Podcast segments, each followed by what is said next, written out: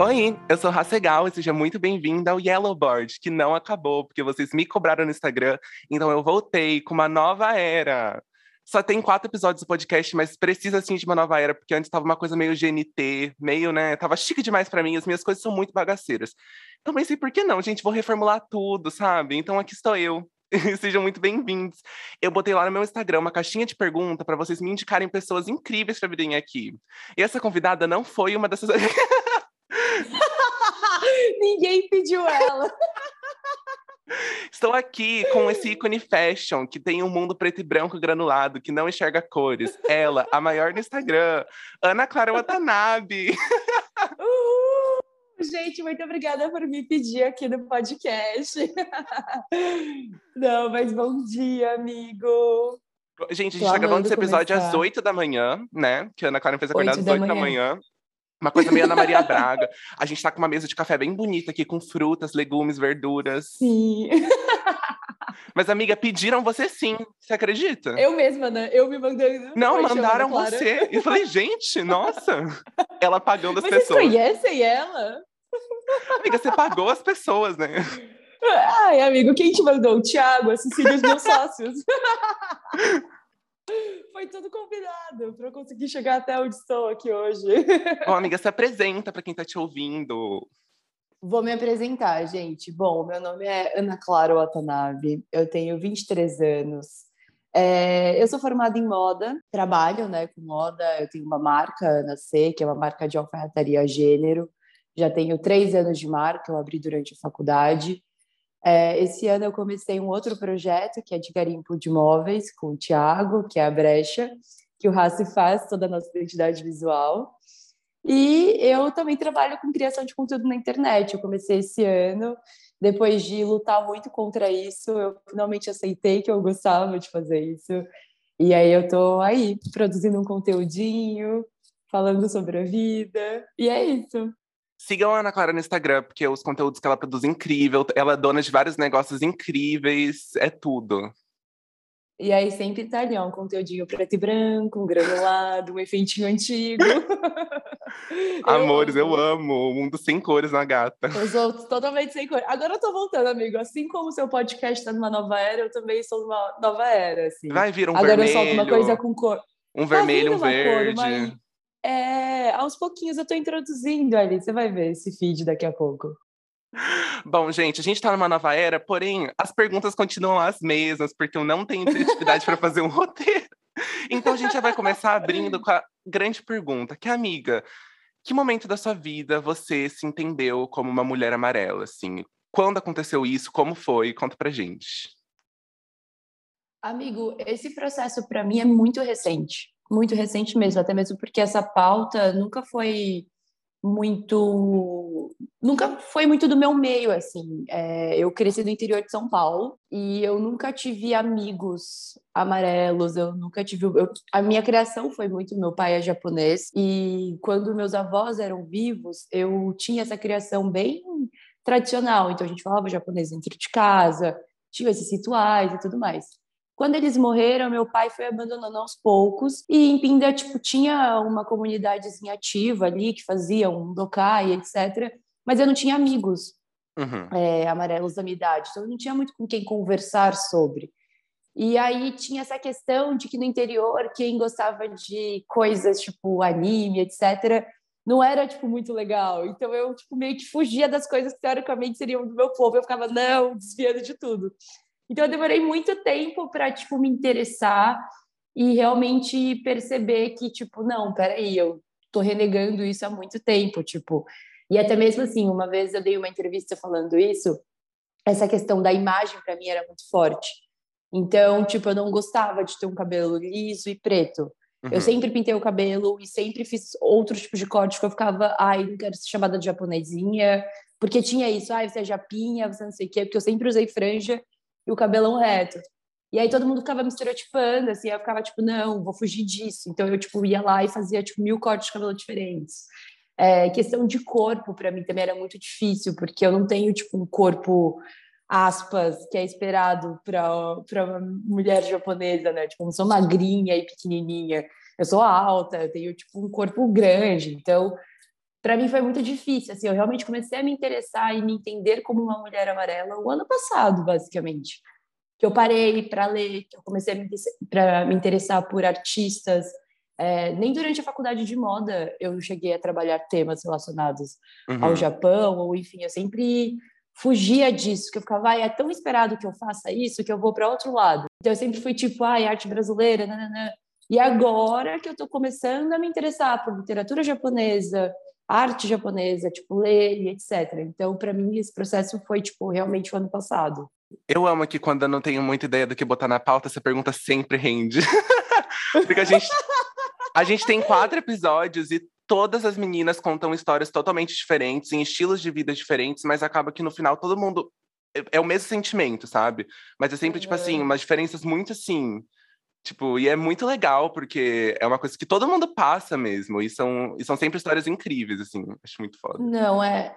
Eu acho muito doido, porque, tipo, eu realmente tive essa, esse despertar, assim, de vou entender a minha cultura por conta, tipo, da, do coronavírus. Tipo, todo mundo uhum. começou a, tipo, ser super cuzão com, com amarelos. Eu falei, gente, mas o que tá acontecendo? Tipo, peraí.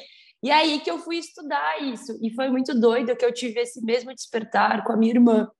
Eu tenho uma irmã que a nossa diferença é de um ano e dez. Uhum. E fisicamente nós somos muito diferentes. Ela é muito. Ela tem traços é, japoneses muito mais fortes do que eu, só que ela é super morena de pele. E ela namorou um cara que é japonês, que, tipo, chegou do Japão, ela já conheceu, e a mãe dele também era bem morena, então, enfim, eles não tinham aquele traço, tipo, japonês, tipo, que todo mundo espera.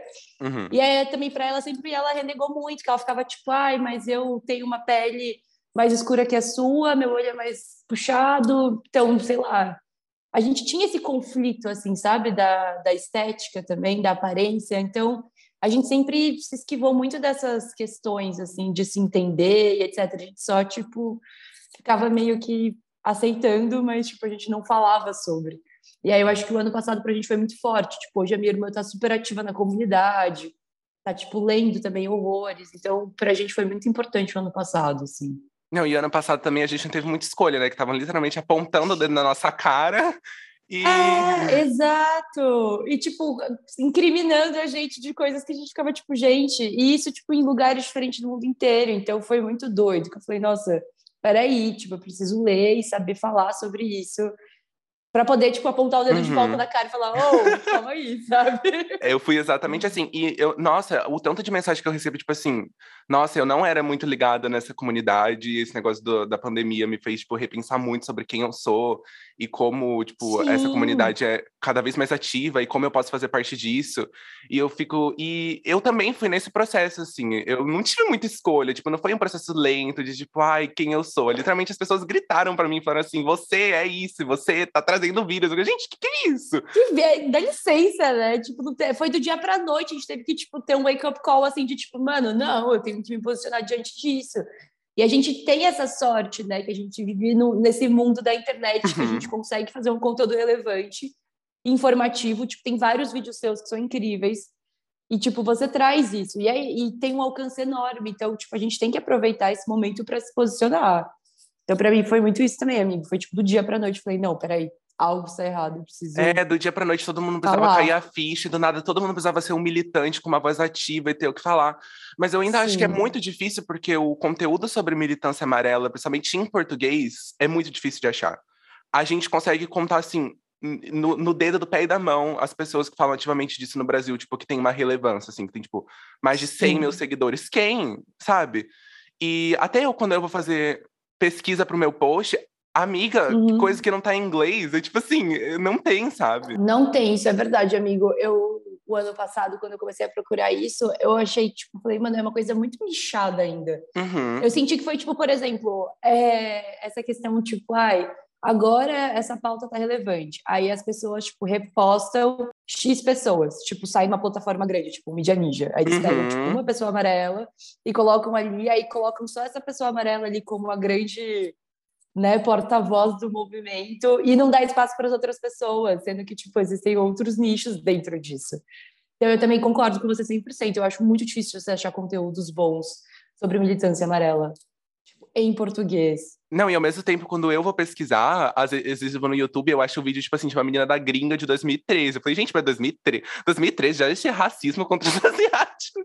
Gente, é que verdade. Que... Quando a gente teve essa percepção, será que foi só o ano passado mesmo? Ou será que isso já era uma coisa que Tipo, a gente só não falava, a gente só não normalizava isso. Eu acho que o ano passado teve um aumento muito grande, mas existia já faz um tempo. Porque se você ver no YouTube, tem uns vídeos, tipo assim, de 2015, 2016, de uns canais do YouTube de asiáticos que já falavam, tipo, já pregavam esse discurso faz um bom tempo, sabe? Uhum.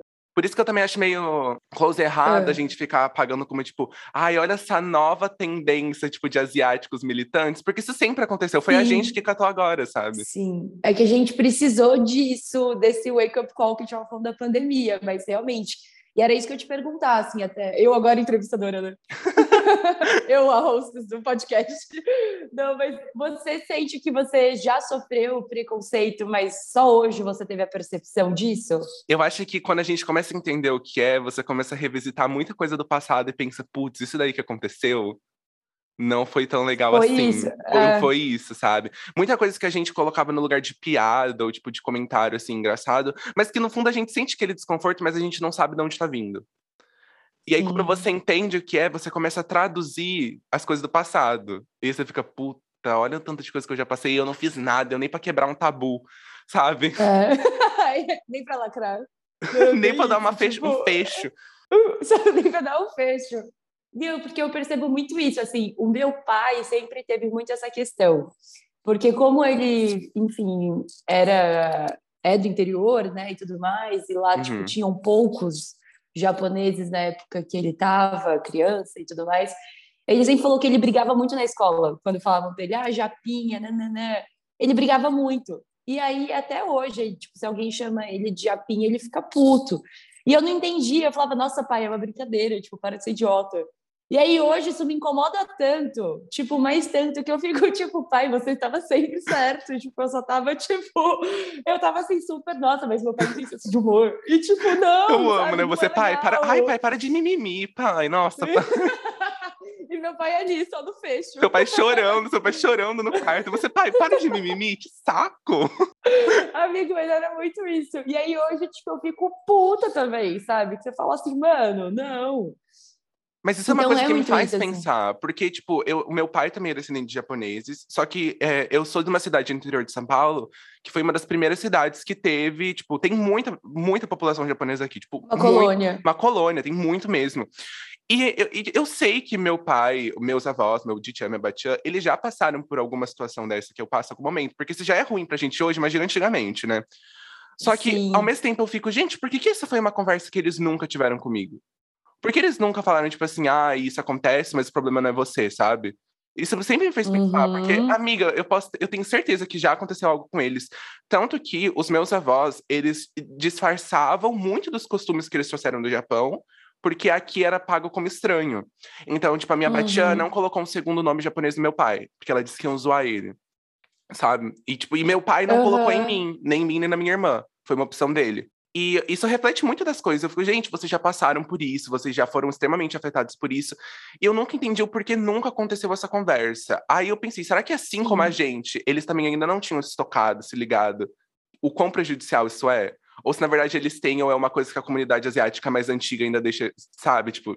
É, eu acho que talvez eles tivessem, amigo, mas como ele, pensando no contexto de, tipo, chegar num país que, tipo, as pessoas não não conheciam tanto, assim, por mais que os seus avós tenham ido para uma cidade onde tinha uma colônia mais forte, uhum. querendo ou não, para você se adaptar, às vezes você, tipo, apaga uma parte da sua história, sabe? Tudo para você conseguir se adaptar e, tipo, e até mesmo para você livrar os seus filhos de passarem uma situação chata, porque meu pai, por exemplo, ele tem, tipo, meu pai e as irmãs dele todos têm nome japonês, e eu tenho também, eu, minha irmã.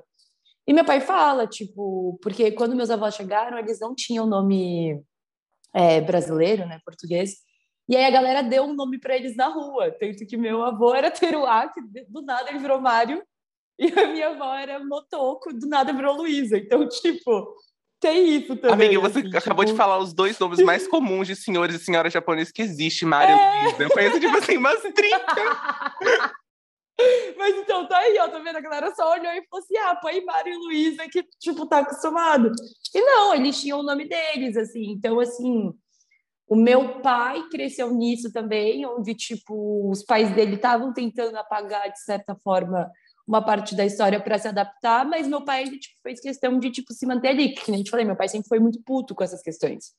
Meu pai ficava tipo, nossa, se eu chego para uma pessoa na rua e chamo ela de preta, eu tô sendo racista. Agora, se chegam para mim e me chamam de japa, isso não é racismo. Meu pai sempre falou isso. Amor, seu pai eu ficava... quebrando tabu desde sempre, gente. é que meu pai, ele, tipo, tem uma loja de imóveis no centro de Pinda, uma loja popular. Então, meu pai lida com todos os tipos de gente possíveis. Tipo assim, então, assim, é uma galera muito simples, e, uhum. enfim. Então, ele sempre ficou muito puto com essas questões, que ele ficava tipo, mano, vem a galera aqui, tipo, eu sou dono da loja, tô de boas no caixa, assim, fazendo alguma coisa, e fala, ô japa. Aí eu olho pra pessoa e falo assim, ô preto, ô branco. E aí a pessoa, tipo, fica puta comigo. Só que eu não tô ficando puto com você. Aí eu ficava, tipo, nossa, pai. Na época eu não entendia. E aí em Pinda tem muito essa coisa de, tipo, tem muitos chineses lá. Então todo mundo, tipo, misturava essas coisas. Meu pai ficava muito puto com isso. De, tipo, chegar e falar pro meu pai, ô China. Meu pai ficava, tipo, meu, não, não é assim, sabe? E, tipo, essa questão da, da brincadeira da pastelaria. Meu pai sempre, tipo, trouxe muito isso. Ele ficava, meu, eu prefiro mil vezes atender um dono de pastelaria que todo mundo fica zoando, que veio pro Brasil e nananã, do que, tipo, qualquer outra coisa, sei lá, qualquer outra pessoa que vem aqui e fica, tipo, me zoando pela minha aparência. Então, são coisas que, às vezes, sei lá, a gente não percebe, mas estavam no dia a dia. E aí foi por isso até que eu te perguntei disso, de você já ter sofrido racismo antes e não ter percebido, porque é uma coisa que meu pai sempre falou, e eu só fui entender que isso era racismo, tipo, depois do ano passado.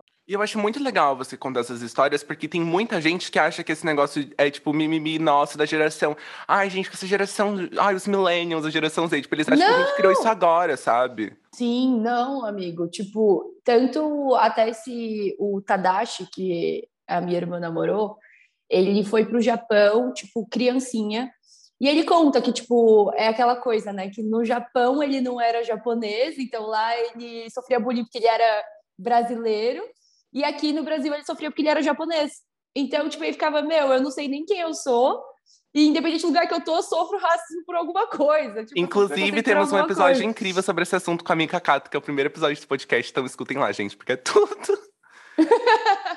eu já escutei esse podcast, é muito bom. Mas é exatamente isso. Então você fica até meio perdido, né? Porque daí, tipo, te falam que você é uma coisa, enfim, acho que entra num, numa outra pauta mas que ainda assim confunde a gente. Né? Sempre tem essa dualidade que confunde. Até aquele fato que você falou sobre vocês e sua irmã serem bem diferentes assim, de característica, porque é sempre assim, as pessoas de fora elas querem estereotipar a gente por tudo, mas o que eu vejo também é Sim. que muita gente de, dentro da comunidade asiática, se você não dá todos os cheques de cabelo preto liso, é, olho puxado, a pele muito clara, isso, isso, aquilo, eles ficam mais você asiático. Sabe aqueles fiscal de asiático? É o que mais uh, tem. fiscal de asiático, que ódio. é muito isso, amigo. E o meu é muito doido, que é tipo, quando eu tô com a minha irmã, mas as pessoas ficam tipo, nossa, mas vocês duas, o pai é japonês, mas a mãe é o quê? que ninguém consegue entender, porque olha nós duas assim, nós temos os traços muito diferentes. Minha irmã é muito pele muito mais escura que a minha todo mundo fica confuso e fica tipo, nossa, mas e daí, sabe? Me conta essa mistura. Eu fico tipo, gente. Tipo, eu não chego para uma pessoa na rua e pergunto, tipo, pro Thiago, ô Thiago, qual que é a sua mistura? Me conta aí, porque para mim você não é tão branco. tipo, não, sabe? Então é isso. Nossa, não, e eu não, eu não tinha ideia muito que isso acontecia, porque isso não aconteceu comigo. Porque quando eu era menor, eu marcava todos os cheques de asiático. Então, era cabelo preto liso, era olhinho puxado. Então, eu tinha o privilégio, né? Mas aí, quando é. eu começo a falar no meu Instagram sobre, ai, meu cabelo ondulado, não sei o quê, um monte de gente mandando mensagem. Nossa, minha vida inteira as pessoas zoavam, me chamavam que era japonesa falsa, que eu não era japonesa de verdade. E eu fiquei, gente, nossa, pelo amor... Isso acontece, sabe? Pelo amor de Deus! Nossa, isso é muito doido umas meninas que falam sobre militância asiática na internet, tem uns traços que não são oi, 100% a japonesa, é. é o padrão. As pessoas começam a questionar, tipo, nossa, mas o que, que você tá falando isso, sabe? Você nem é. Gente, quem são vocês, cara? Pelo amor de Deus. Mas, amigo, isso do você não é, eu já recebi. Porque eu não, eu não trago tanto é, a pauta da militância, tipo, eu uhum. falo mais sobre o meu dia a dia que tô me entendendo, então eu trago mais da minha história, etc, no meu Instagram. Tipo, eu não paro para militar sempre, porque eu acho que eu não tenho nem, tipo, embasamento para falar sobre isso. Não é meu lugar de fala, então uhum. eu não uhum. trago isso.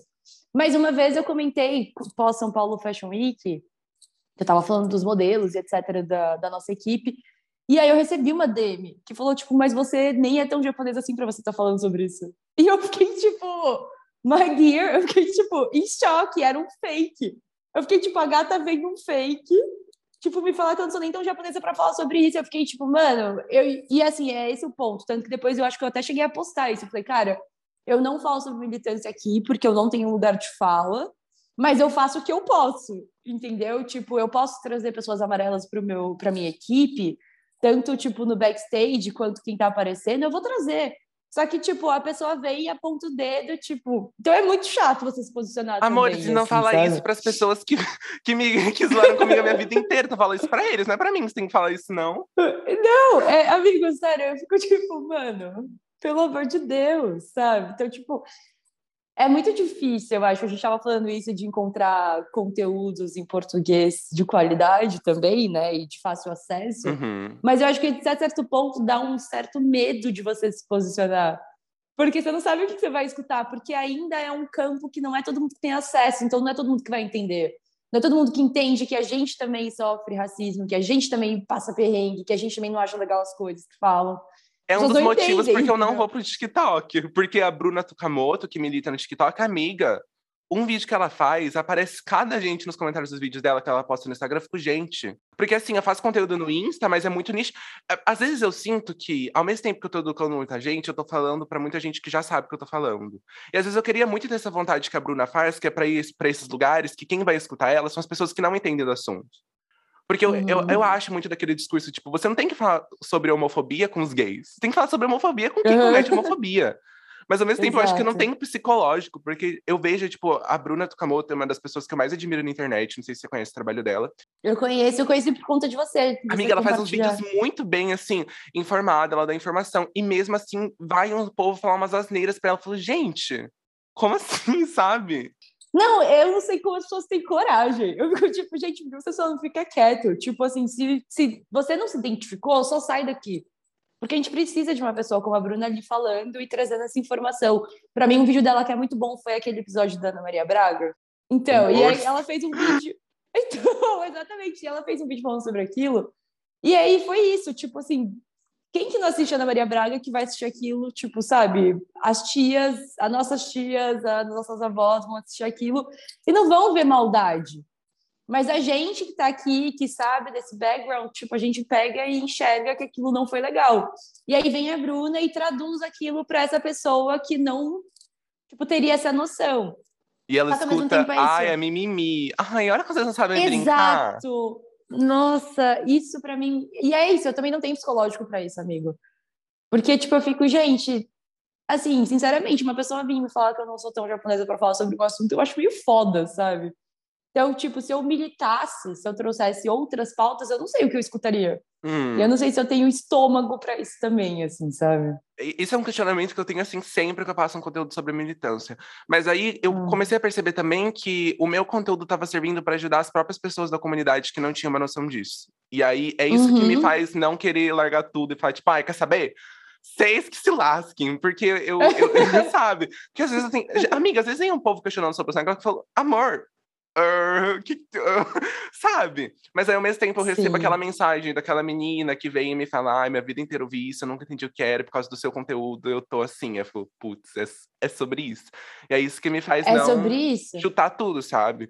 Porque, nossa, porque assim, esse psicológico que esse povo tem de botar a cara a tapa e ouvir umas coisas, tipo assim, um povo que é realmente invalidador, que também tem um episódio sobre isso. É, é tipo, meu.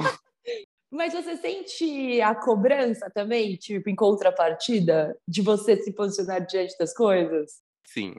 Tipo, porque. É, então, porque eu sinto isso, assim, por exemplo, é, quando eu falei disso, do, do pessoal né, do São Paulo Fashion Week, veio uma galera me seguir. Uhum. Aí umas, umas meninas me seguiram, falando que se identificaram, não sei o quê, nananã. E aí eu falei sobre isso um dia. Se passaram dois dias, veio uma, um monte de DM, tipo, você não vai mais falar sobre isso. E eu, tipo, gente, não é o meu conteúdo, tipo, não é o, o, meu, tipo, main, sabe, assunto, assim, não é o principal do meu Instagram. Imagina se fosse tipo, o volto... conteúdo, assim como o meu, porque eu posto uma foto de um bolo, uma foto com a minha família e vem, e a militância? E a... Gente, eu tenho uma vida, eu tenho uma vida. Eu posto assim, eu reposto um trabalho que eu não fiz, uma coisa que eu fiz assim, para alguém, um bolo que eu fiz, um momento com a minha família. E a militância? Por que, que você não tá militando? É... Gente, por favor. Exato. E aí, tipo, às vezes, sei lá, tipo, quando rolou esse episódio de Ana Maria Braga, eu repostei o vídeo da Bruna. E aí me falaram, tipo, você não vai falar sobre isso? Eu fiquei, tipo, gente, eu não tô com tempo para parar nesse momento para militar. Eu posso servir a militância no próximo episódio? Porque eu fiquei tipo, agora eu não vou conseguir. E, tipo, não é o assunto do meu Instagram. E aí parece que daí a gente posta essas coisas, nós somos fúteis, ou a gente tá, tipo, ignorando o que está acontecendo no mundo. E, tipo, não ah, é ela tá isso, tá compartilhando gente. só porque ela quer ganhar o hype da gata. É, Pronto. e não é tipo, gente, eu tô compartilhando porque eu me identifiquei. É isso. A Bruna tá falando o que eu gostaria de falar. E eu vou, tipo, ao invés de eu pegar e produzir um conteúdo falando a mesma coisa que ela, e talvez nem falando com tanta propriedade, eu vou lá e vou apoiar ela, que, tipo, é uma influenciadora amarela que traz essas coisas. Então, tipo, sabe? Tá tudo bem. E aí isso me incomoda um pouco, porque eu queria, tipo, ter mais lugar de fala e compartilhar mais, etc. Mas eu não quero lidar com essa cobrança também de ser uma influenciadora amarela militante. Eu sem querer virei, né? Então, assim, não tem muitos. Aqueles, né? Eu sem querer virei, então não tem muita escolha. Eu tenho um podcast sobre isso, mas assim, se um dia eu quiser, se um dia eu quiser desvincular dessa imagem, eu nunca mais vou conseguir. nunca mais na minha vida. Do nada, influenciador de comida. É, tipo assim, do nada eu decidi postar uma música no meu Instagram. Vai todo mundo parar de me seguir? O que tá acontecendo? Então, assim. Yellow boy. Amiga, mas é o que eu queria conversar com você, que a gente fugiu da nossa pauta, mas hum. o que a gente falou foi tudo muito necessário, então vocês que escutem. É, você, como uma pessoa que está sempre trabalhando com marcas e campanhas, uma pessoa muito dentro da mídia, o que eu trouxe você justamente falar sobre isso, porque eu acho que você conseguiria dar uma opinião muito legal sobre o assunto, é. Quando eu hum. era menor, pelo menos, aqui, né, sobre a minha vida, dia 26 de janeiro. É, quando eu era menor, eu. eu fui uma criança. Eu fui uma criança que, tipo, cresceu assistindo Disney, Nickelodeon, e eu nunca me senti representado em nada, porque eu nunca vi ninguém igual a mim na TV ou algo do tipo. Eu provavelmente foi assim com você, porque só se você conhecia um canal secreto que eu não sabia que tinha asiáticos sendo representados de uma forma que não fosse estereotipada. porque, tipo, tinha assim, a Sabrina Sato e o Jack Chan, que era o que a gente, que a gente mais ouvia. Nossa! Que tristeza! A gente também fosse muito triste, né? Nessa questão de representatividade. E aí tinha Mulan, que também não era japonês. A Mulan. Mas aí eu sinto que eu, como gosto muito de consumir coisa da rede social, eu sinto que em questão de representatividade de marca, porque quando eu digo quando eu era menor, tanto na TV quanto em revista, em, na Capricho, no jornal, no, numa propaganda de beleza, a gente não via pessoas igual a gente. Nunca. Não tem. E agora eu comecei a sentir muito que cresceu assim um boom pelo menos uma marca de beleza vai ter uma pessoa amarela. Pelo menos. Não é o. Eu acho que cresceu, mas não tanto quanto deveria, porque ainda em questão de uma comparação com o tanto de pessoas brancas no mercado, o tanto de pessoas asiáticas é quase tipo assim, né? Uma diferença bem grotesca. Mas eu sinto que cresceu. E de uma forma muito grande, principalmente do, desses anos para cá. Você, como uma pessoa culta, de dentro da mídia, que entende todo o rolê, você acha que essa, esse aumento da diversidade, da representatividade, ele é porque as marcas estão buscando uma diferença? Ou ele é uma tendência passageira que daqui a alguns anos não vai ser tão legal assim? Arrasei. Amigo, você me. O peixe. Mas assim, eu acho.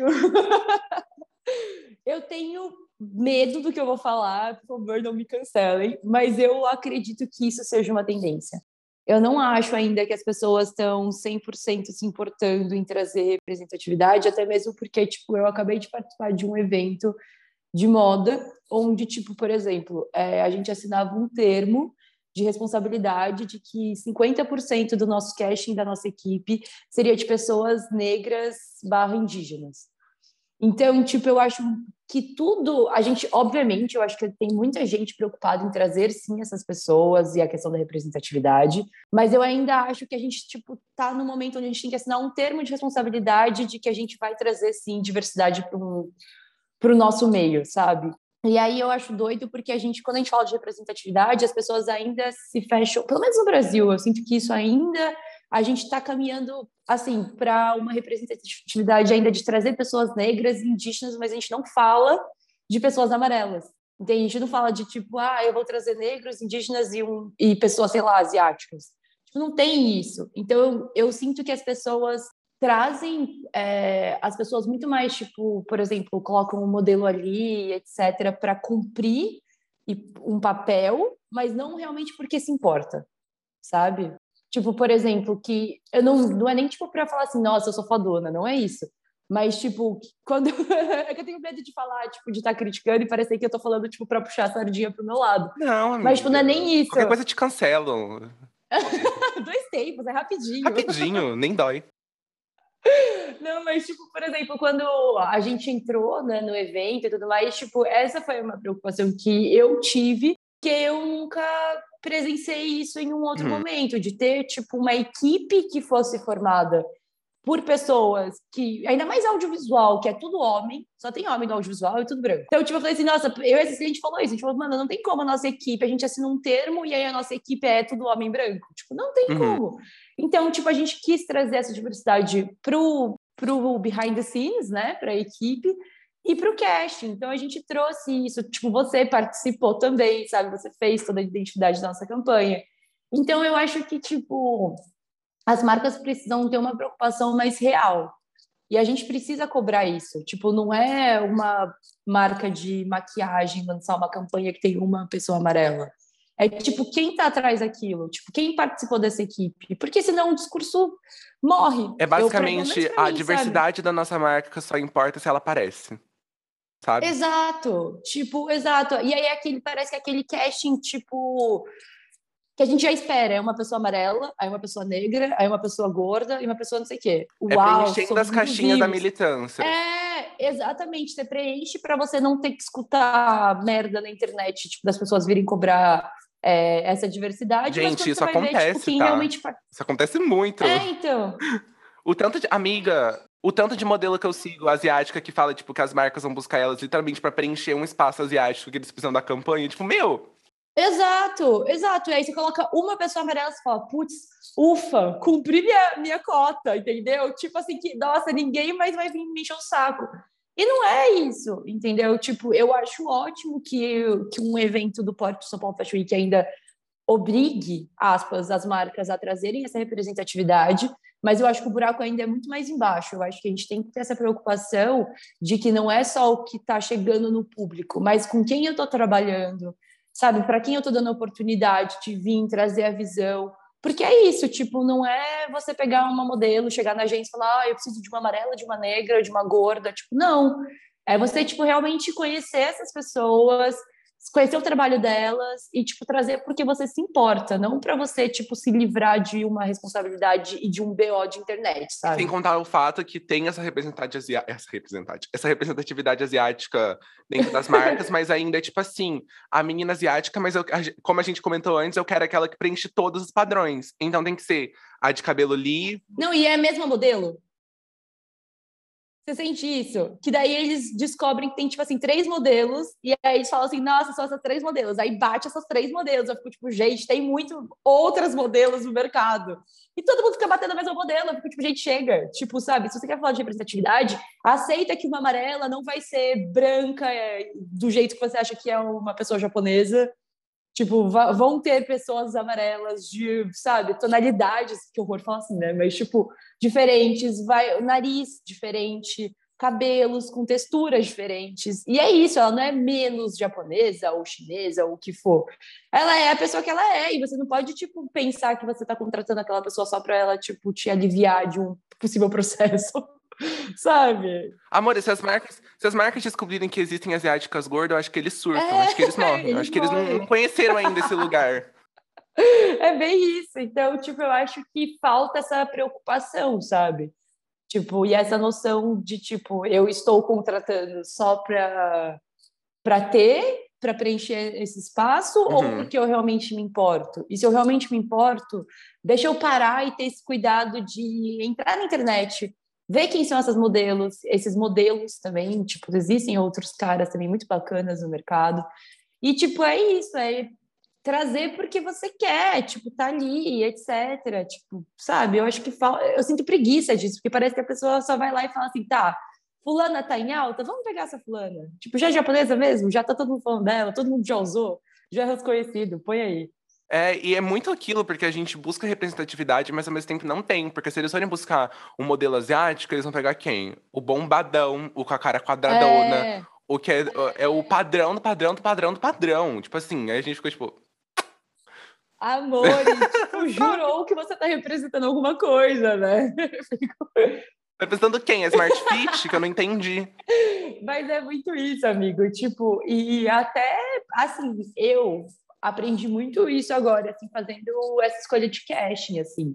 Porque eu não sabia que agências... E, assim, ainda é uma minoria nas agências, eu sinto isso. Tipo, você encontra modelos brancos e negros com muito mais facilidade, aspas, tem muito mais pessoas contratadas. Mas ainda assim, quando você fala sobre pessoas amarelas, tipo, você conhece muita gente que eu falo, gente, eu nunca vi essa pessoa trabalhando.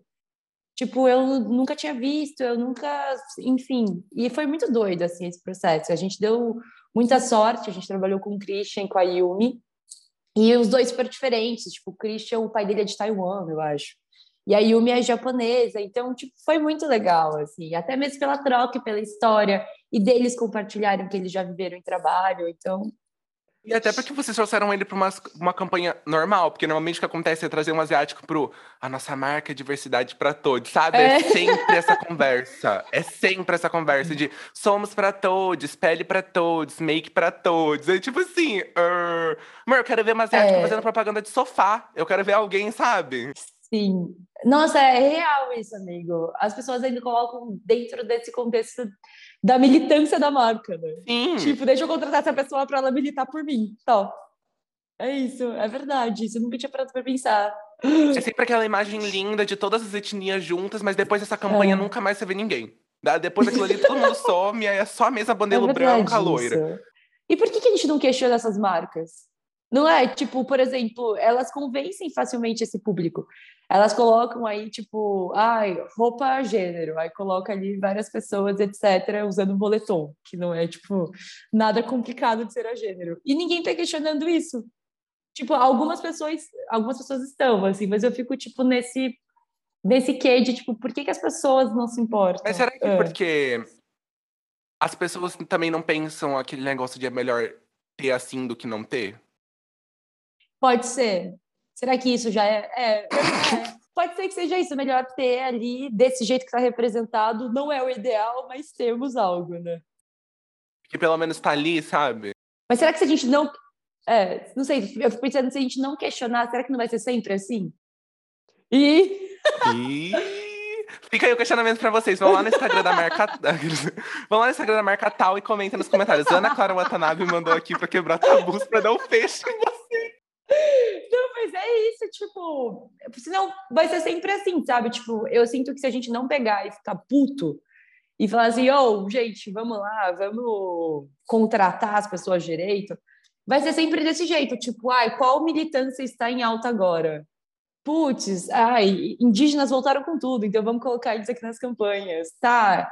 Gays, aconteceu esse episódio agora, vamos fazer uma campanha, tipo, falando sobre isso tipo, eu sinto que a publicidade ela vai se guiando nisso, sabe? O que, que é relevante nesse momento? E aí a gente nunca vai conseguir, tipo, realmente ter a relevância que a gente merece, porque a gente fica se adaptando a esses momentos. Não sei. É. Não, e é, é, mas é muito isso, amiga. Isso me, tá me irritando muito, sabe? Principalmente por esse discurso da, da marca, tipo assim, de como se eles estivessem fazendo nada mais que obrigação deles. Tipo, olha como uhum. a gente é legal e bacana, olha a sessão que a gente tá abrindo para vocês. Vocês também são. A gente atende gente, vocês também. A gente atende pessoas normais e asiáticos. É sempre uma coisa assim, sabe? Isso ultimamente tem me irritado muito, até porque eu tô consumindo cada vez mais conteúdo assim de mídia e usando muito como referência pro meu repertório propaganda, essas coisas, e é sempre a mesma coisa, sabe? Tá ficando muito cansativo. Sim, amigo, eu concordo 100%. Eu acho que, que como consumidores a gente tem esse papel, e você como comunicador também tem esse papel de, tipo, né, abordar isso, tipo, e, e trazer e mostrar que, tipo, gente, peraí, sabe? Não é só colocar um rostinho ali, não. Tipo, cadê esses contratados? Quem que é esse fotógrafo? É mais um homem branco do audiovisual? Porque isso não conta, entendeu? E eu acho que isso em vários quesitos. Tipo, quantas marcas de moda nacionais não usam como inspiração algum tema relacionado ao Japão, ao China, etc. E aí a gente já passou muito por isso, né? Tipo, campanhas que eram inspiradas no Japão e aí era uma mana loira como modelo. Amores, então, ano, tipo... 2017, novela hum. da Globo escalando gente branca para fazer asiático, porque Nossa! não tem ator asiático para fazer. Como assim não tem Pelo ator asiático?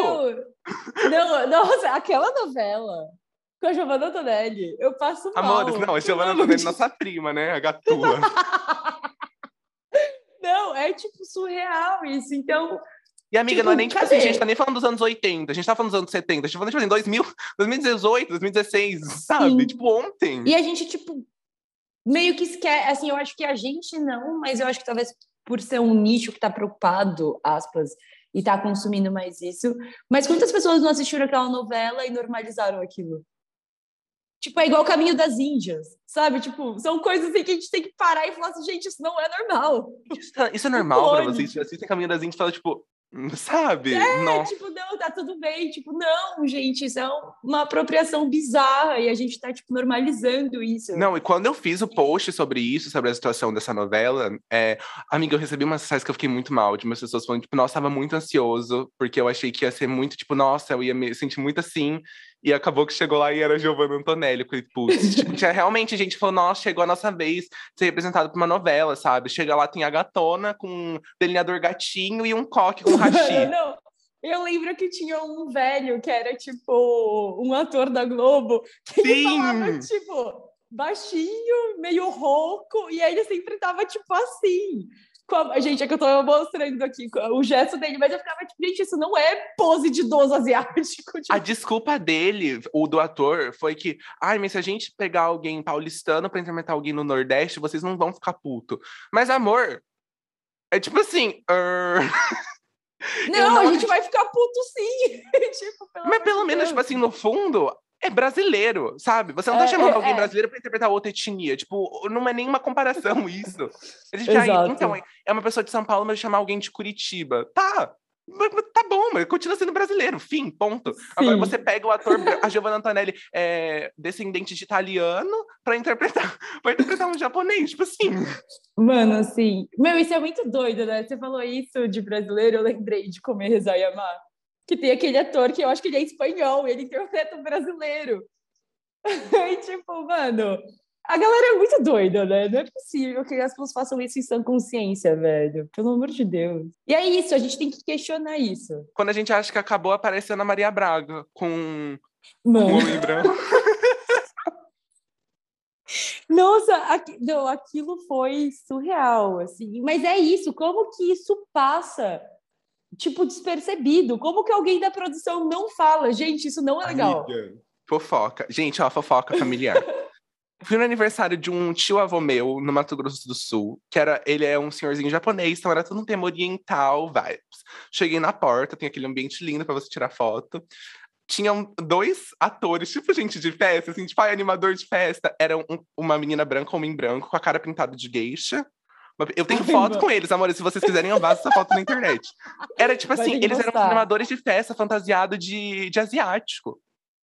E eu e minha irmã, a gente olhava pro outro como assim, não, não é possível, não é possível. Mas, amigo, você entende? Tipo, a gente normaliza tantas situações que o seu tio, que é japonês, não percebeu que aquilo era ofensivo. Sim! Sabe, pra ele estava sendo divertido. Pra ele era tipo, olha que engraçado, eu chamei uma galera pra se pintar de gueixa. Tipo, não, não, tio, não é legal, não. Nossa, amigo, fiquei muito é chocado. Falei, gente, o que, que é isso? O que, que tá acontecendo? Não, e nessa época eu ainda não tava ligado com esses assuntos asiáticos. E para mim já foi bizarro aquilo ali. Se fosse hoje em dia, se eu tivesse lá, eu já tinha dado, quebrado um tabu, já tinha dado um Ia filmar ainda, né? Tipo, militando e passando pros stories isso. Imagina alguém te contrata e fala assim, então, você é animador de festa, a gente precisa que você finja ser asiático, oriental, oriental. Aí você chega e fala, gente, que nossa senhora. Não, e numa festa com um monte de japonês, eu amei isso. Porque não é tipo uma festa do bairro que a galera fez isso inconsciente. Amiga, tipo... mas era aquele cardápio sushi de Dorito, sabe? Era um negócio bem. era um negócio. Foi bem. Ai, vamos, vamos problematizar em relação à comida. Porque, olha, a comida. Gente, o que o brasileiro fez Você viu o post que uma linda hamburgueria fez sobre a comida japonesa e o, os Jogos Olímpicos? Não. Qual era o post? Eu vi porque me marcaram pra eu comentar, achei tudo. Falando, Ei, vem aqui dar o feixe. A Bruna Tucamoto, a Bruna Tucamoto já tava lá antes dando feixe, porque, gente, a Bruna é muito rápida, eu não consigo acompanhar ela com a é mulher. rápida, ela tem olhar cirúrgico pra esses problemas. Nossa, e ela faz ela uns é vídeos assim, sem um assunto, uma hora, ela posta as duas. Eu, gente, eu preciso de um mês pra fazer um vídeo. Nossa, eu pra editar nem sei, eu tenho que já chamar, contratar alguém, te ligar, falar, Raso, faz a arte. Então, assim, pra mim, já perdi Não, o essa- timing. hamburgueria é, postou foto de um sushi burger com a legenda falando: ai, porque se os japoneses continuarem vencendo, a gente vai destruir toda a cultura de vocês, coisa por coisa. Como assim? E aí me marca, tipo, falando: é, porque ah, esses japoneses filhos da. é, que estão destruindo, que estão ganhando jogos, que são não sei o quê, a gente vai destruir toda a cultura de vocês, comida por comida. E aí é, me marcaram e eu falei, e não, e os comentários eram tipo assim, Gente. uma pessoa. Era uma pessoa que me marcou, que marcou a Bruna, e o resto dos comentários era povo batendo palma, literalmente mandando o emoji da palminha, carinha com coração. E aí eu até falei, gente, o quão assustador é, tipo, não sei se o mais assustador é esse post ou as pessoas que estão aqui achando que isso é legal. E o- a, a- a marca do hambúrguer me respondeu de uma forma extremamente racista. Tipo, se eles já tinham sido racistas antes, eles foram raci- mais racistas ainda. Tipo, eles fizeram comparação. Ah, é porque você, tipo, com um cara do Full Fighters, assim. Tipo, com um personagem do? Full Fighters. tipo, uma- É, tipo assim, eu tive que pesquisar, porque eu não entendi a referência. E aí, tipo, se eles já tinham dado close errado antes, eles deram mais close errado ainda. E a Bruna Kamoto nos comentários, meu, vocês não têm vergonha na cara? Tipo assim. Eu fiquei Gente, muito eu não chocado. vi isso, pelo Muito amor chocado. de Deus. Mas, amigo, é uma coisa que a gente, tipo. É, mais uma vez, a gente meio que normaliza isso, né? Mas, tipo, essa questão da gastronomia é uma coisa que tem me incomodado muito, porque, tipo, eu tô. Eu sou zero da cozinha, e uma das formas que eu encontrei de me reconectar com a minha história foi através da cozinha. O Então sushi eu falei, burger. cara, eu vou. Do sushi burger. Não, mas tipo, eu falei assim, cara, a minha Matian fazia esse prato. Como que eu posso refazer esse prato? Tipo, e aí eu comecei a cozinhar, etc. E eu acho muito engraçado que às vezes eu tô conversando com amigos, eu falo, ah, é porque eu fiz esse prato. As pessoas falam, ah, eu já comi esse, só que eu comi com, tipo, sei lá, um bife empanado. Tipo, sabe? Tipo, Com cream cheese. Eu comi com cream cheese. Exato, aí as pessoas falam, tipo, ah, você já comeu aquele sushi? Aí falam o nome, eu falo, não, o que, que vai nele? Ah, é catupiry com filé mignon. E eu fico, tipo, gente. E um... Tipo, gente, tá tudo bem vocês quererem modificar o que você quiser, mas não chama de sushi ou comida japonesa. Tipo, cria um nome, já que você tá tão assim, cria um nome. Bota um nome, faz uma comida nova. Porque o Brasil tem muito isso de pegar as outras culturas e a gente dá o nosso toque. Tá tudo bem, eu acho muito legal, acho chique, acho coisa do brasileiro. Mas você falar, Mas então tipo, não fala que é sushi. é, é. comida oriental. Aí tem sushi de Doritos, tem sushi burger, tem aquele temaki no meio do pão. Aí, gente, sabe? Tem máquina- Amigo, mas sabe o que que eu amo? Quando eu vou comprar bentô. Que é a marmitinha, gente, o bentô. E aí você compra o bentô, tipo assim, tem o tradicional, se você compra, né, de alguém, assim, que realmente faz o bentô e etc. Mas se você compra em qualquer outro lugar, o bentô vem com umas coisas bizarras. Tipo, eu já comprei, assim, Amiga, sim! o bentô com, tipo, maionese. A maionese, tipo assim, sabe, de salada de batata. Eu fico tipo, gente, que? O bentô da minha cidade, da feirinha aqui da cidade, vem empadinha, kibe, é, um pedaço de torta. aí vem um onigiri, aquele sushi com ovo, que é enrola no ovo. Eu amo, isso é uma delícia. Tipo assim, gente, o que, que é isso? O que é isso? O que Esses é dias isso? eu até postei nos meus stories um sushi que tinha um, um bife no meio. Que Gente, veio no, no, no coisa, era tipo um pedaço de bife empanado no meio do, do um onigiri de, de bife. E eu falei, gente, Não, mas eu, eu, eu fico muito passada. E eu tô muito passada com essa história da lanchonete, amigo. Tipo, eu fiquei sabendo dessa tour. Fiquei... Mas isso das Olimpíadas rendeu, né? Eu fiquei amiga, é indignada. disappointed but not surprised, sabe? Tipo assim, não me É. surpreendi de nada. Eu só achei como é que uma marca, tipo assim, com 20, 30 mil seguidores faz um post desse, sabe? Tipo um negócio Sim. grande, assim. Como que não tem essa responsabilidade, né? De, tipo, pesquisar antes se isso vai ser ofensivo ou não. Tipo, só ter a noção e o mínimo de empatia, né? Não, Tipo, e claramente isso vai ser ofensivo. no- nos comentários, nem o fecho neles.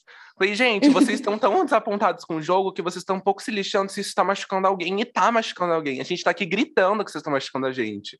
Uhum. Tipo, sabe, qual é o problema de vocês, de vocês verem que isso, que essa ação que vocês estão fazendo, que para vocês é uma brincadeira, pra gente é muito ofensivo. E você escuta a gente falando que é muito ofensivo, você não faz nada. E é tipo um povo que, que trabalha no jornal, Sim. amiga, que trabalha em rede de TV para tipo, que para milhões de pessoas. Como é que você não tem a consciência que vai, sabe? É, para mim é muito bizarro. Mas é exatamente isso. Eu vi uma era um reels rapidinho do primeiro dia das Olimpíadas, tipo falando sobre a abertura e etc. Eu não lembro agora qual veículo que era, se era Estadão ou Folha de São Paulo. Eu vou bem citar nomes mesmo, não tô nem aí, porque eu não lembro qual que era, mas quando eu lembrar eu te mando. E aí é, falaram sobre a abertura e etc. E aí no final era assim: o que você achou é, desse começo dos Jogos Olímpicos? O que faltou? O Pikachu? O não sei o que do Pokémon? Eu fiquei tipo, gente, eles acham que isso é engraçado? Tipo, você fica resumindo a cultura de um país a a desenho? Tipo, você acha que o Japão é isso? Me conta. Amiga, tipo, eu fiz um tweet que eu falei, gente, cadê? Eu fiz um tweet falando que, gente, cadê a Hello Kitty? eu meditando pra cima de você, Ratugala. Amiga, mas eu tava esperando, eu queria, porque o Japão tem esse negócio, eu tava esperando muito isso, uma Hello Kitty, não teve, fiquei mas muito é... triste. Mas é isso, amigo, eu acho que, tipo, mas é, olha, vou entrar numa discussão, hein? Você acha que se é a gente falando isso, a gente tem lugar de fala, então ok. E aí, se é uma outra pessoa falando que não é. Não, amiga, mas assim, tem que entender o porquê ela tava falando. Tipo, eu tava falando porque eu realmente tava esperando, porque eu gosto da Hello Kitty. Agora, se ele tá falando. Não, tem o um museu da Hello Kitty, pelo amor de Deus. Realmente. Então, agora, se, tipo, se o moço tava falando porque a única referência que ele tem do Japão é Pokémon, ela foi tipo, aí realmente. É, foi para fazer uma graça, entendeu? E aí a galera tava, começou a comentar, ai, faltou Naruto, faltou isso aqui. Eu fiquei tipo, mano, vai esconder, sabe? Gente, tipo, ela dando feixe, mal sabia que o feixe era pra mim. mal sabia que você que fez esse post na Folha de São Paulo. eu que fiz o design do post, um Pikachu bem grande, assim. e é isso, eu fico, tipo, só meio indignada disso, sabe? Da galera querer fazer Nossa, amiga, nem só isso, né? Porque que... esse exemplo que você deu foi, tipo assim, até o básico porque aconteceu. Vou fazer... Gente, vou fazendo piada com Hiroshima e Nagasaki. Não, isso eu já, tipo, não consigo...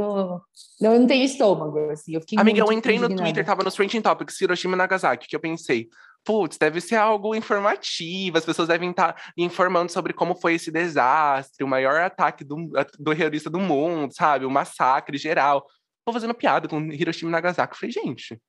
Não, eu fico, tipo, muito passada com isso. Porque ao invés da pessoa, tipo, ir lá e... Já que vai se dar o trabalho de falar alguma coisa no Twitter, já que você vai perder o seu tempo de pegar e escrever, fala alguma coisa decente. Tipo, ninguém falou... Aquele buquê que os, que os atletas estavam ganhando eram de flores que foram plantadas nas cidades que sofreram. Então, tipo, por que Nossa, a galera não tava falando disso? disso? É, então, eu também não sabia. Olha que doido, eu tava na manicure e aí eu vi isso no jornal.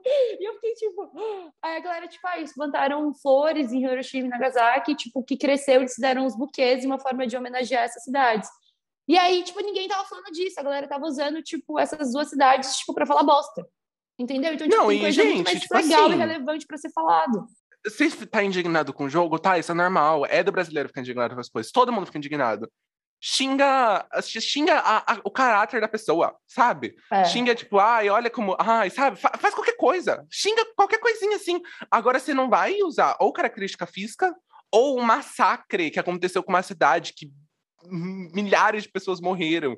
Tipo, gente, vocês morreram, gente. estão tão indignados assim que vocês estão um pouco se fudendo para tipo assim, pro sentimento das pessoas. Mas sabe o que eu não entendo? Por exemplo, por que, que as pessoas. Que daí é a comparação que eu sempre faço. Por que, que, que né, ensinada pelo meu pai, porque se eu chamar de branco e preto eu sou racista? Por se a gente fala de um holocausto, tipo, a gente tá fazendo uma piada, sabe, ruim, de mau gosto, etc. E quando uma pessoa vem e faz uma piada, tipo, com Hiroshima, tipo, ela não é, sabe, cuzona. Amiga, mas essas pessoas específicas que tá fazendo isso, eu acho que até colocar os seus farem piada. Mas eu acho muito. Esse povo é aquele mesmo povo que acredita que a ditadura do país, nosso país foi incrível, que faz piada com qualquer outro desastre, que faz piada com escravidão, porque eu acho que é engraçado, sabe? Porque se você uhum. entra no perfil das pessoas que fizeram piada, você vê que elas são todas muito iguais. É sempre uhum. o mesmo tipo de gente, sempre. Aquele olho do Brasil de, de foto de perfil. é a bandeirinha do Brasil, sabe? É, é sempre um negócio assim. Ai, amigo, é muito doido isso. Que preguiça, né? Será que a gente está caminhando para para um dia as pessoas terem mais sensibilidade? Amiga, quando eu acho que a gente tá, acontece uma coisa dessa. Quando a gente Ai, acha fico... que a gente tá bem Ana Maria Braga faz o quê? É, eu fico meio confuso quando eu acho que, gente, olha só como as coisas estão lindas, olha só como nós, todo mundo se juntando, ah, Stop Asian Hate, uhul, uhul. Uh. Aí, no e dia aí... seguinte, a, a gatona lá no café da manhã, com... com, com Nossa, sabe? olha, tem que ter estômago, né? Porque... Então é muito isso, tipo, a gente tá fazendo uma diferença? A gente realmente tá? Ou as pessoas estão é. se fudendo para o que a gente tá falando? Amigo, eu acho que a gente tem que fazer a nossa parte, aquilo que eu volto, né? Tipo, a gente faz a nossa uhum. parte pra, porque a gente sabe, tipo, a gente faz o que a gente gostaria que as pessoas estivessem fazendo. Tipo, Exatamente. eu cresci, tipo, e trabalhei em vários lugares onde não tinha outras pessoas amarelas. Vi muita marca se apropriar de temas que não eram necessariamente, tipo, no lugar de fala delas.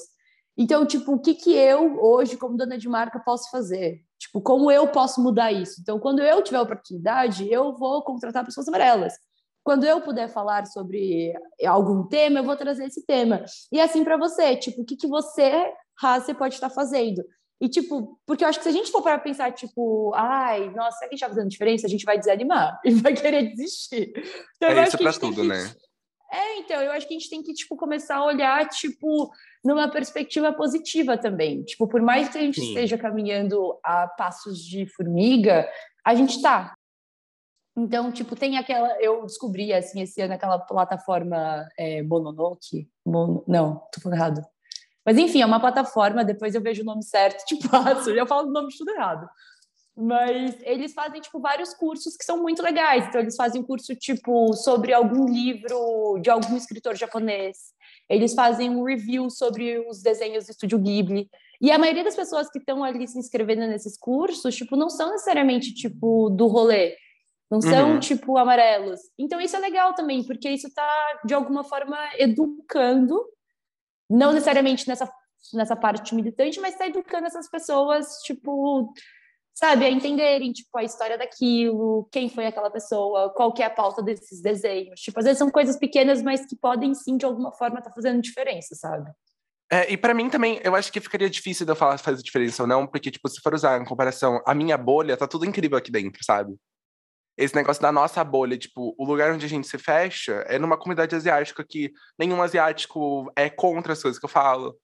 Que tipo que no máximo aparece uma duas pessoas assim para questionar. E é isso. Então dentro da minha bolha tá tudo certo mas a gente abre um pouco ver que né? Mas pelo menos aqui mas, é, tipo, ah. para mim eu tenho 4 mil seguidores que pra gente para muitas pessoas é muito pouco. Mas são tipo 4 mil seguidores 4 mil pessoas tirando os fakes e os bots que, tipo, estão ali interessados no que eu tô falando, sabe? Tipo, Sim. que de alguma forma concordam. Se pra mim existem 4 mil pessoas que concordam com o que eu tô falando, é tipo assim, Sim, mas eu tenho essa dificuldade, amigo, tipo, de saber, por exemplo, eu não tenho a minha bolha, né, de amizade, assim, eu não tenho amigos é, tão próximos que sejam da comunidade. Então, eu confesso que eu tenho um pouco de dificuldade desse parâmetro. Eu acho que é por isso que, tipo, eu tenho esse certo receio. Amiga, mas dentro da sua bolha, mesmo você não tendo, tipo, ai, a minha bolha não é formada por militantes asiáticos, mas, tipo, até seus próprios amigos que não são asiáticos, por exemplo, você já repara que nenhum deles faz esse eles tipo de piada. Noção. Que é. eles têm noção, sabe? Sim. Então, Sim. porque a gente se fecha muito é, nisso. É eu me fecho muito nisso. E às vezes o meu imaginário fica tipo, ah, acabou, tá tudo bem. Não existe mais racismo, homofobia, preconceito. Aí você dá uma olhadinha pela janela e você vê o quê? O menino se mat... o menino do TikTok se matando porque fizeram piada sobre ele ser homossexual. Sim. E aí isso meio que quebra esse castelinho Sim. de vidro que a gente indiretamente constrói, porque a gente consome o que a gente quer ver. Tipo, eu não vou é, ficar consumindo exato. conteúdo de gente falando bosta sobre asiático. Mas aí você dá uma olhadinha, assim, uma espiadinha, você vê que ainda acontece, sabe? Sim. É muito isso mesmo. E eu acho que, tipo, como que a gente faz, então, para ter esse essa visão do mundo real e ao mesmo tempo construir uma perspectiva positiva do que está acontecendo, amigo. Fez sentido a minha pergunta? A sua cara, tipo, de que não fez sentido a minha pergunta. Essa pergunta foi para você que está ouvindo isso agora. tipo, não, amiga, eu é acho isso? que a gente sempre tem que estar tá informado das coisas.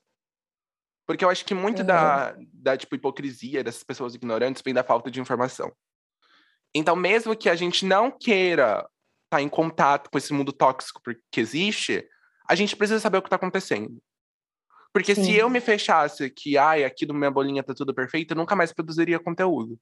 Porque é muito triste eu ter que produzir conteúdo asiático. Porque se eu tenho que fazer, é porque ainda existe. É. Sabe? Sim. E eu poderia simplesmente não fazer. Porque são, são tipo de coisas que na minha bolha não acontece mais. Mas eu faço justamente porque eu sei que lá fora ainda acontece com muita gente. Sabe? Sim. Então acho que a gente sempre tem que se manter informado do que tá acontecendo com o mundo. Até com aquele negócio do Stop Engine Hate, que muita gente que se fechou nessa bolinha, tipo, de tá tudo bem comigo, percebeu que, putz, mas e com um igual ao meu que tá lá fora, não tá? é. tá? Não então, a minha parte do que eu posso fazer é compartilhar esse vídeo, é compartilhar esse post, é fazer um stories, porque eu vou estar tá informando as pessoas que, assim como muitas outras, não querem saber o que está acontecendo.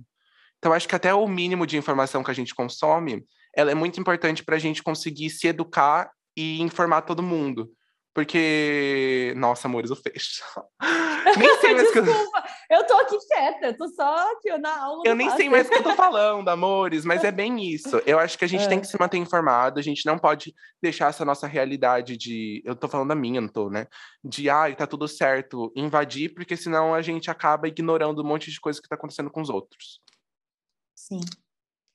Não fez, provavelmente Essa não fez sentido nenhum que eu falei. Amigo, mas... fez super, fez super. É isso, a gente realmente não pode se fechar na nossa realidade, cara. Porque se fosse assim, eu também tô achando maravilhoso trabalhar com moda no Brasil. Tipo, eu represento o designer, eu chamo a Yumi para ser minha modelo, eu te coloco ali como designer gráfico, uh, eu tô fazendo a minha parte, mas tipo, não é isso. Tipo, um bom exemplo é, tá acontecendo aqueles negócios lá na, no Afeganistão. Uhum não tá acontecendo comigo. Eu não vou. Aqui, é um exemplo. Não tá acontecendo comigo, eu não vou repostar, não é comigo, não me afeta. Sabe? Uhum. Mas a gente ter a sensibilidade de repostar, porque a gente sabe que essa informação vai ser importante para alguém. E que esse é o mínimo que a gente pode fazer para ajudar a situação. Porque não tem muito que a gente realmente possa fazer, sabe? A gente não tá lá. Exato. Mas eu poderia simplesmente falar, tipo assim, ah, foda-se, não é comigo, eles que lutem, sabe? Uhum. E é isso, é você. O mínimo que a gente pode fazer realmente é isso, amigo. A gente já tá na internet. A gente já tá ali consumindo, gente. Você compartilhar não vai doer. Isso vai ajudar, tipo, também a pessoa que tá ali produzindo esse conteúdo, estudando sobre isso. Então, tipo, a Bruna, o Raça, tipo, são pessoas que vão, vão ali a fundo, eles fazem o trabalho sujo por nós, que a gente, tipo, às vezes não está querendo consumir, ler aquela notícia que vai ser dolorosa, e essa pessoa vem e traduz de uma outra forma mais informativa. E a gente compartilhar isso, às vezes a gente alcança uma pessoa que a gente nem imagina. Tipo, eu compartilhei um vídeo seu falando sobre termo, que era sobre oriental. asiático, oriental e, e asiático. E aí isso chegou, tipo, numa tia minha X, que, tipo, assiste minhas, meus stories, tipo, meio passado, na minha cabeça ela só, tipo, passava e tal. Ela me cancelou? Ela falou, não, ela me cancelou, porque eu falei tipo, o termo errado e ela, tipo, não, mas você repostou que não pode usar assim. Então é isso, às vezes uma coisa, tipo, pequena que você não imagina que vai chegar na sua tia do interior, chega. E você está educando uma pessoa, mas você está educando alguém. Exatamente. Isso que você falou, amiga. Gente, os mesmos 15 segundos você é blogueira com influência que você demora para fazer stories dessa bolsa da Chanel, você consegue compartilhar um post. É Exato. os 15 segundinhos que você tá doer. postando sua Gucci, não vai doer. E para você, às vezes, foda-se. Mas eu acho que o papel como pessoa com, com influência hoje em dia é o mínimo que a gente pode fazer. Porque assim como você disse, pelo menos uma pessoa, uma pessoa vai, tipo, vai achar interessante, vai se informar e vai tentar fazer pelo menos algo maior, sabe? Sim. Não, com certeza, amigo. E eu acho que enfim, a gente tem que, como consumidores, como eu falei antes, a gente, tipo, cobrar as marcas, a gente tem que cobrar esse posicionamento também da galera da internet, gente. Não adianta a gente só consumir quem tá ali postando o look do dia. É óbvio que esteticamente, para os nossos olhos, é ótimo ver uma roupa bonita e um conteúdo onde tudo tá lindo e maravilhoso e nada está acontecendo. Mas a gente tem que ter essa sensibilidade também. Tipo, ontem que rolou isso no Afeganistão, eu vi um, duas blogueiras fazendo isso elas postaram, tipo, gente, olha, eu queria agradecer as marcas XXX que entenderam que hoje eu não vou fazer nenhum post relacionado ao look do dia, sabe, por conta do que está acontecendo no mundo, e eu vou repostar só conteúdo disso. Só que foram duas, de várias que eu sigo. Entendeu? Tipo, então, assim, eu acho que a gente precisa cobrar essa sensibilidade dessas pessoas que têm um alcance muito grande. Não, e a gente também tem muito, tipo assim, ah, aquela blogueira grande compartilha, vem todo mundo. Ai, olha a falsa militante, quebrou tabus. Só que não é nem por ela. É pelas milhões de pessoas que acompanham ela. É. Como você tinha dito, sabe? Alguém vai sair informado. E acho que, tipo, ai, a Anitta fala alguma coisa. E todo mundo, ai, olha a Anitta querendo ganhar biscoito. Mas pelo menos ela tá falando, ela tem uma plataforma grande. Sabe? Exato. Tipo, gente, não questiona se foi por bem ou por mal. Que daí eu acho que entra no ponto que a gente estava falando da, da publicidade, amigo. Não vamos questionar se foi por bem ou por mal nesse momento. Porque eu acho que nesse momento, tipo, se tá ali, vamos aceitar e vamos, vamos, sei lá, sabe, ficar feliz por isso. A gente não, é, a gente não tá falando, tipo assim, ai, você não tá fazendo direito, tira todo mundo. A gente tá falando, ah, é. ah, legal isso que você tá fazendo, mas ó, abre o olho, tem mais. Exato, mas que bom que você está fazendo, entendeu? Tipo, não vamos questionar as intenções das pessoas, influenciadores e das marcas, porque isso de alguma forma tipo vai bater em alguém de um, sabe, de um outro jeito. Tipo, alguém vai ver uma mana amarela numa campanha da Coca e vai falar, nossa, tipo, uma criança vai ver aquilo e vai falar assim, nossa, um dia pode ser eu ali. Sabe? Exatamente, tipo... exatamente. Tipo, a gente, então, gente, o título desse episódio vai ser o Feixe das Gatas, que a gente deu em todo mundo.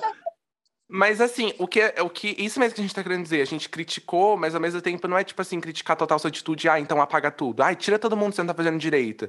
É, é tipo, tá legal que você tá fazendo isso, mas já que você se presta esse papel de diversidade, vamos abrir maior Exato. o seu catálogo, uhum. sabe? Já que você está pregando que a sua marca é diversa e agloba todos, então vamos perceber que não é só isso. É muito legal o que você tá fazendo, é representatividade para muita gente, sim, mas você tá se botando nesse papel, então vamos, né? Ouvir todo mundo. E vamos sair apenas do superficial e ir para um pouco mais abaixo.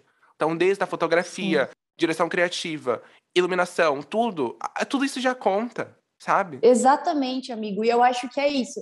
Eu sinto que as pessoas sei lá, precisam realmente abraçar o discurso mais a fundo.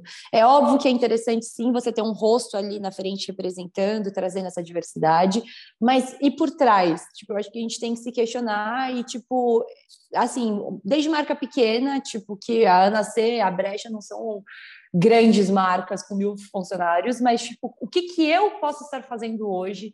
Tipo, como eu posso estar apoiando o trabalho de pessoas negras, de pessoas amarelas, tipo, e como é que, tipo, essas pequenas ações vão, sabe, se não sei, vão chegando também nas pessoas, tipo, exemplo, ai, Razi, vem trabalhar comigo.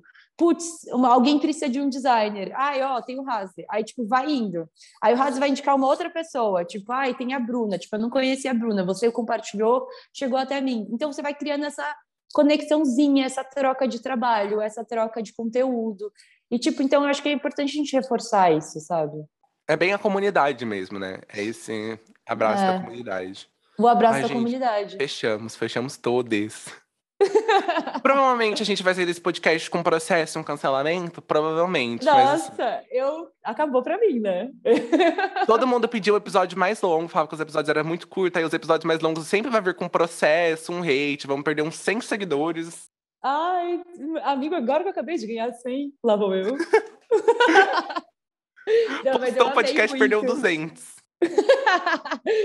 Nossa, eu tô muito ansiosa para ouvir esse podcast. Eu acho que a gente arrasou. Ah, tô com Aí, aqueles acham. Eu não. É, bebê, putz, amiga, eu não tava gravando. Ih! Ai, nossa, sério, eu amei começar meu dia com você. Foi tudo.